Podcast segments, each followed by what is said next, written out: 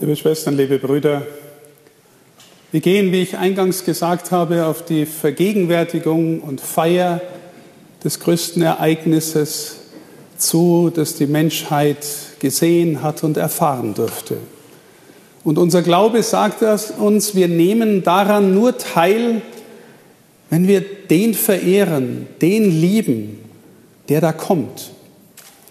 Und ihn lieben und verehren und an ihn glauben, können wir im Grunde nur, wenn wir immer mehr lernen, ihn zu kennen, zu erkennen, besser zu verstehen.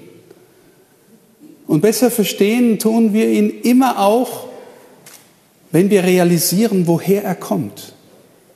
Dass er ein Kind seines Volkes ist, ein Kind Israels, dass er voll und ganz in dieser Tradition steht, in der wir auch von ihm heute in den biblischen Texten die Verkündigung gehört haben. In der ersten Lesung ging es um David.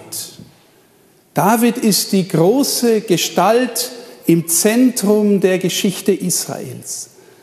Ein König, ein Gesalbter, einer, der die Verheißung bekommt, dass auf seinem Thron, in seiner Nachfolge, einer kommen wird, der dafür sorgt, dass diese Herrschaft seines Hauses kein Ende haben wird. Und diese Verheißung an David, liebe Schwestern und Brüder, die war wundersamerweise im Volk Gottes immer gegenwärtig. Obwohl das Volk später in die babylonische Gefangenschaft geführt worden ist, obwohl Mitglieder des Königshauses getötet worden sind, obwohl in dieser Zeit für Jahrhunderte die Linie Davids erloschen war. Aber über Jahrhunderte blieb dieser Glaube des Volkes Gottes an die Verheißung lebendig.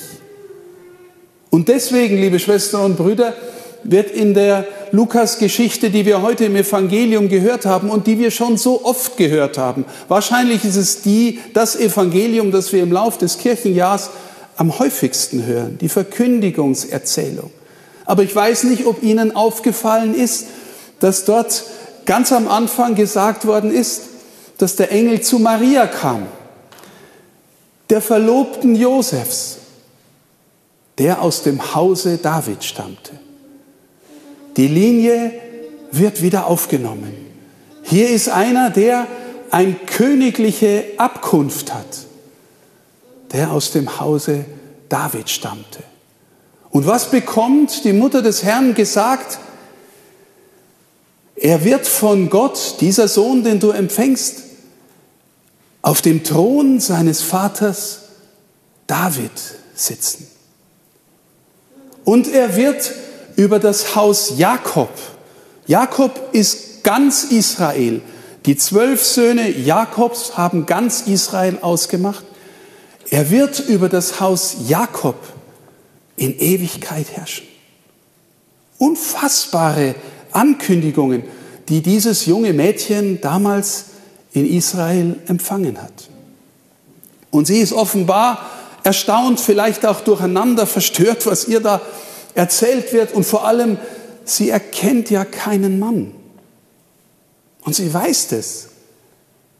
Und sie fragt den Engel, was, wie soll denn das passieren?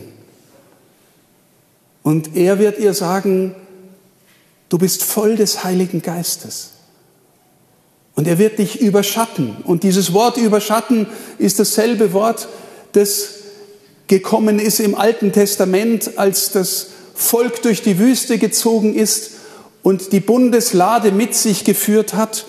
Und immer wenn Mose hineingegangen ist, dann kommt dieses Wort, dass das, dass das Zelt überschattet worden ist. Gott ist gegenwärtig durch die Überschattung.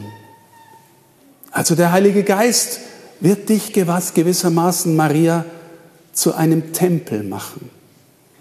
Und auch bei deiner Verwandten Elisabeth hat er dafür gesorgt, obwohl sie schon älter ist, dass sie nochmal schwanger wird.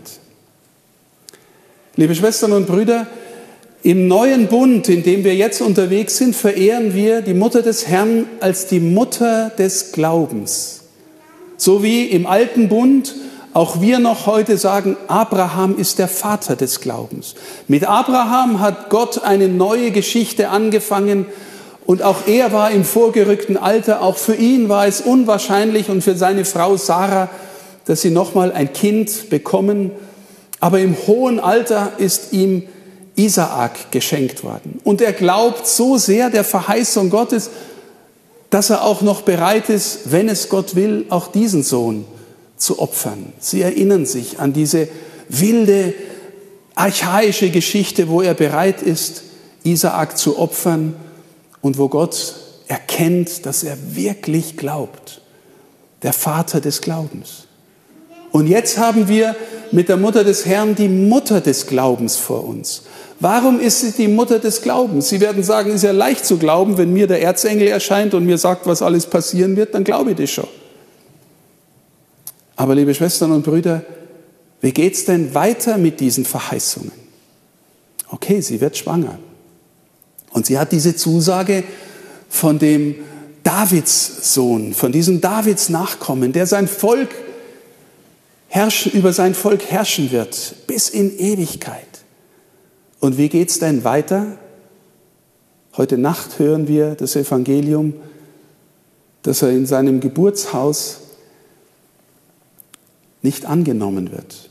Dort, wo die Stadt Davids ist, dort hat er keinen Platz.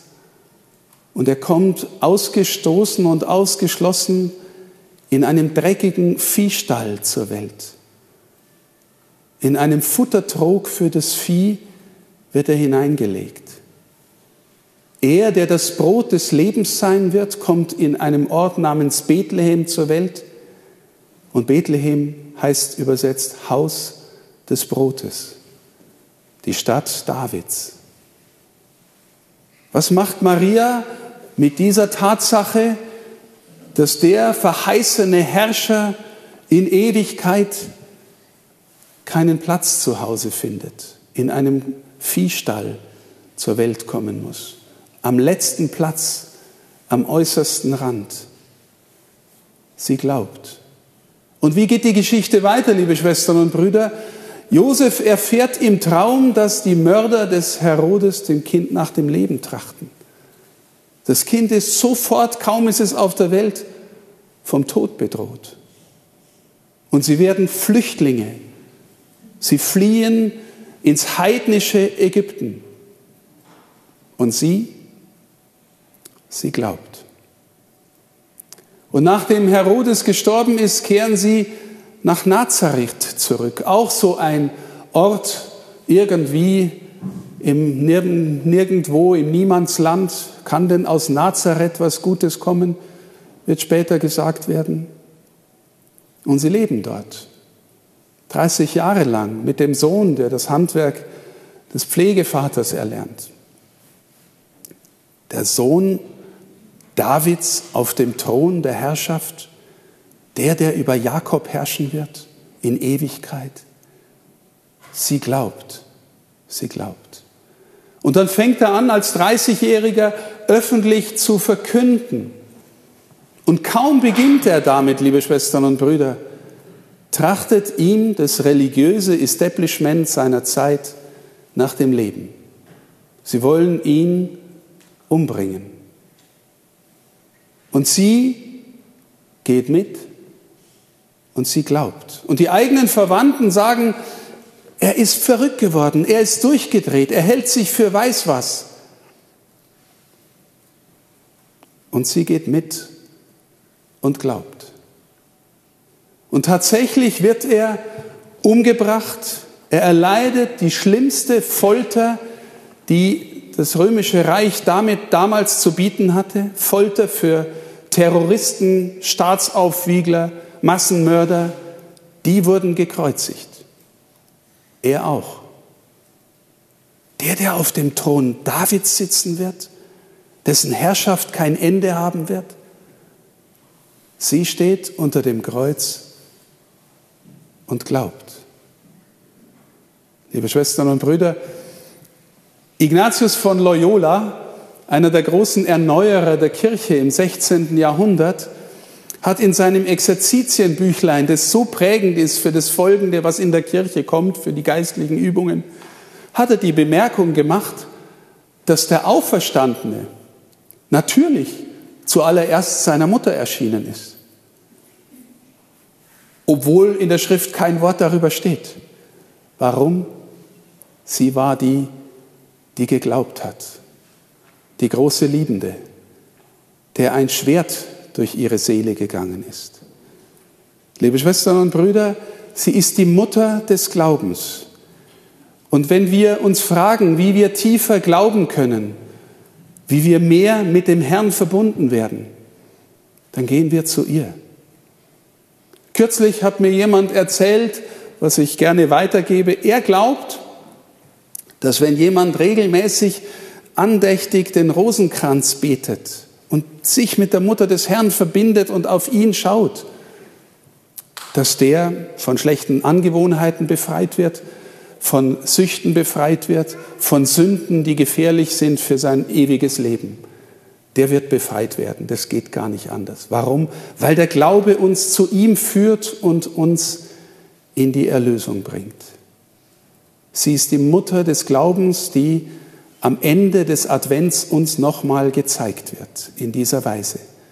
Und liebe Schwestern und Brüder, wenn Sie Weihnachten in die Messe gehen,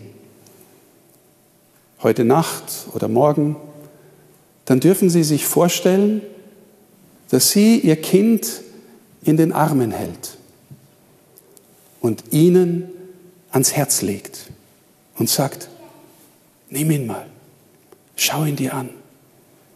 Durch ihn wirst du vom Tod ins Leben geführt. Er ist der, an den du glauben musst. Und ich will dir helfen zu sagen, ich glaube, mir geschehe nach deinem Wort. Lassen wir uns dieses Geheimnis, liebe Schwestern und Brüder, auf das wir zugehen, in einem Moment der Stille noch nachklingen.